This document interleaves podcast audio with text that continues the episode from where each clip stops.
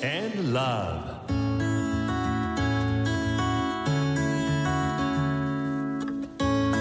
サウナをこよなく愛する私豊沢ひとみが素晴らしきサウナの世界をご紹介するコーナーラブサウナ。このコーナーではサウナの魅力豆知識そして各地のさまざまなサウナとその周辺のカルチャーまでゆるりとお届けします。今日ご紹介するのは湖畔の宿支笏湖丸駒温泉旅館です。支笏湖の温泉街から少し離れた山の中にある老舗温泉旅館。こちら日本人を守る会の会員宿にもなっています。女湯のサウナは樽型になっているいわゆるバレルサウナと呼ばれるタイプのものです。こちら温度が80度台と少し優しめなのでサウナに入る前に温泉で温まる湯通しがおすすめですよ。こちら下茹でって言ったりする時もあります。丸駒温泉の泉質は塩化物泉なので塩分が汗の蒸発を防いでくれるので保温効果抜群です。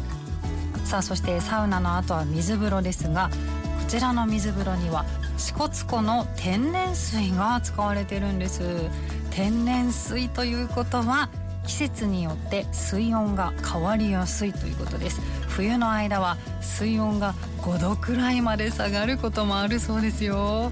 水温が1桁の水風呂はシングルとかグルシンとかってサウナーの人たち呼んでますよ。さあそんなシングルの水風呂で冷やされると今時期の肌寒い風も実は水風呂出ると全然寒く感じないんです。それぐらいしっかり冷やされます。むしろ外に座っているとそよそよとその風が気持ちよく感じるぐらいなんですね。椅子に座って休憩していると目の前にはふっぷし岳が見えます。穏やかな支笏湖の湖面を眺めていると日常を忘れられます。今朝はちょうどお天気も良かったので朝日も綺麗だったんじゃないかなと思います。そして丸駒温泉といえば天然露天風呂です。露天風呂の横にある階段を降りていくと支笏湖の湖畔なんです。岩で囲われた天然の露天風呂が現れます。支笏湖とつながっているので水の量も支笏湖と連動してます。冬は水が減って露天風呂の水深が40センチくらいまで下がりますが水の多い時期には1メートル以上の深い水、えー、露天風呂になるんですね。さらにこちら天然なので水温も季節によって変わります。夏は42度以上になる時もあれば真冬は35度くらいまで下がることもあるそうです。訪れる季節によって全く違う環境を楽しむことができます。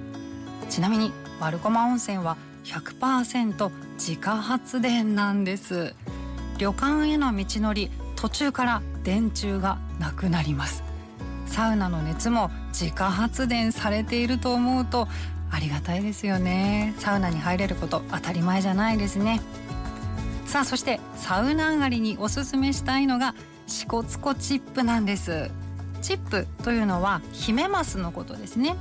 でこの支笏湖のチップ癖がなくてさっぱりしてて本当に美味しいんですよ。